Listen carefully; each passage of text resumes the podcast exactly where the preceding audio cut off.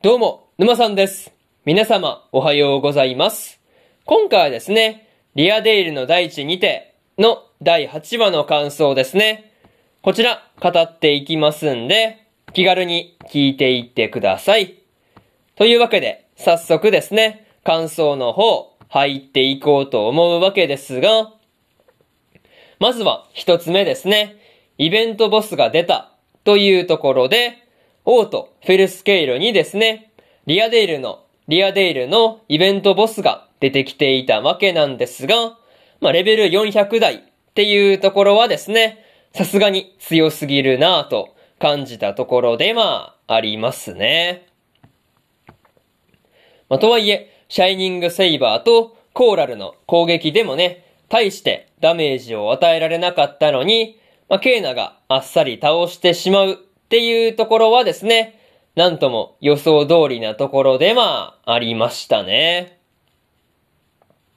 まあ、それと、カータツがですね、まあ、今回出てきたイベントボスが、まあ、自分たちよりも強いっていうことをですね、見抜いていたわけなんですが、マイマイがですね、まあ、それでも注意を引くっていうことくらいはできるっていうことで、まあ、こう、魔法を使おうとしていたわけなんですが、まあ、それで背後にあるものをっていうところで、まあ、スカルゴが止めていたわけなんですが、まあ、確かにね、背後に応急があれば、攻撃対象に応急が巻き込まれてしまうっていうところは、確かにやめておいた方がいいなという感じでした。まあ、とはいえね、こう、戦うのかどうするのかっていうところで、まあ、む、なんていうかね、話をしている3人を見ていてですね、まあ、すごく微笑ましい気分になるところで、まあ、りましたね。まあ、にしてもね、イベントボスが目覚めた原因が分かったっていうことで、まあ、同じことが起こらないように対策することができるようになったんだっていうところはですね、まあ、無事に、こう、そういう原因が分かってよかったんじゃないかなと思ったところで、まあ、ありますね。まあ、そういうところで、まず、一つ目の感想である、イベントボスが出たというところ、終わっておきます。でですね、次、二つ目の感想に入っていくんですが、プレイヤー同士でというところで、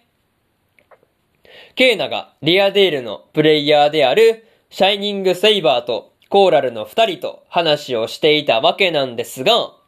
まあいろいろと情報交換ができたっていうところはですね、良かったんじゃないかなっていう風に思ったところでまあありましたね。まあでも、ケーナがですね、ゲーム中に死んでしまったっていうことと、リアデールのサービス終了の関連性まではわからなかったっていうところは、なんていうか、かゆいところに手が届かなかったっていう感じでしたね。まあとはいえ、ケーナがですね、シャイニングセイバーとコーラルの二人と、まあフレンド登録したっていうことで、まあいつでも連絡が取れるようになったっていうところはですね、だいぶ、こう、便利になってきたなっていう風に感じたところで、まあ、りましたね。あとは、ケーナがですね、オリハルコンから作った武器をコーラルに渡していたわけなんですが、ま、その剣をですね、シャイニングセイバーから、まあ、こう、羨ましがられているっていうところがですね、なかなか面白かったところで、まあ、ありましたね。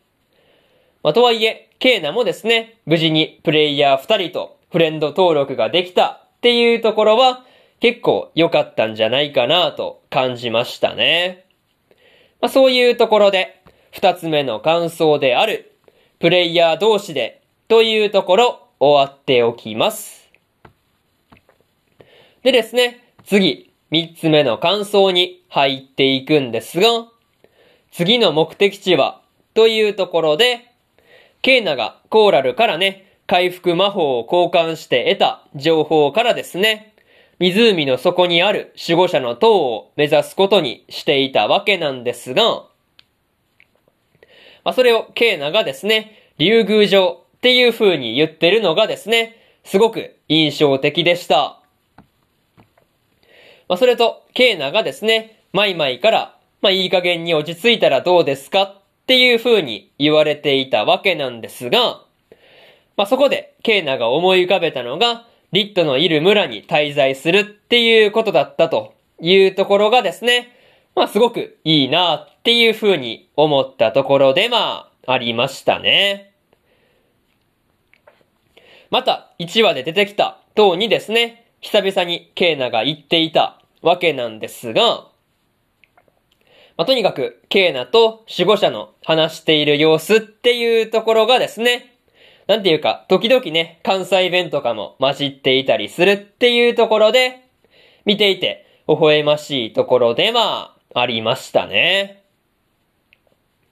まあ、にしてもね、ラストでケイナが、まあ、こう、村に帰ってきたっていうところを見つけたリットがですね、まあ、こう、ケイナのところに走っていったわけなんですが、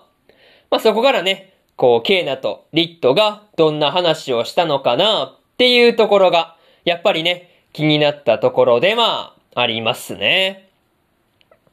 まあ、実際どんな話をしたのかっていうところは、次回でも楽しみにしておきたいなというところですね。まあ、そういうところで三つ目の感想である次の目的地はというところ終わっておきます。でですね、最後にというパートに入っていくんですが、今回はですね、前回のラストで、ロプスが廃棄した液体から生まれたイベントボスがですね、まあ、フェルスケイロで大暴れしていたわけなんですが、まあ、無事にケーナによって討伐されたっていうところは何よりでしたね。また、ケーナがリアデールのプレイヤーであるシャイニングセイバーとコーラルの二人とも話が盛り上がっていて、まあ、すごくほっとしたところでまあ、ありましたね。まあ、それと、その密会のことを聞きつけたスカルゴがですね、まあ、あらぬ誤解をして闘技場に駆けつけるっていうところはですね、ちょっと笑ってしまったなというところでしたね。まあ、とにかく次回はですね、久々に村に戻ってきたケイナが、リットとどんな話をするのかなっていうところで、まあ、そこを今から楽しみにしていようと思いますというところで、今回のリアデールの大地にての第8話の感想ですね。こちら終わっておきます。でですね、今までにも第1話から第7話の感想はですね、それぞれ過去の放送で語ってますんで、よかったら過去の放送もですね、合わせて聞いてみてくださいという話と、今日はですね、他にも3本更新しておりまして、サビクイビスコの7話の感想と、天才王子の赤字国家再生術の第7話の感想、そしてですね、殺し合いの7話の感想ですね。この3本更新してますんで、よかったらこっちの3本もですね、合わせて聞いてみてくださいという話と、明日はですね、平家物語の第7話の感想と、9の8話の感想、そしてですね、ドールズフロントラインの8話の感想ですね。この3本更新しますんで、よかったら明日もですね、ラジオの方聞きに来てくれるとものすごく嬉しいですというところで、本日4本目のラジオの方終わっておきます。以上、沼さんでした。それじゃあまたね。バイバイ。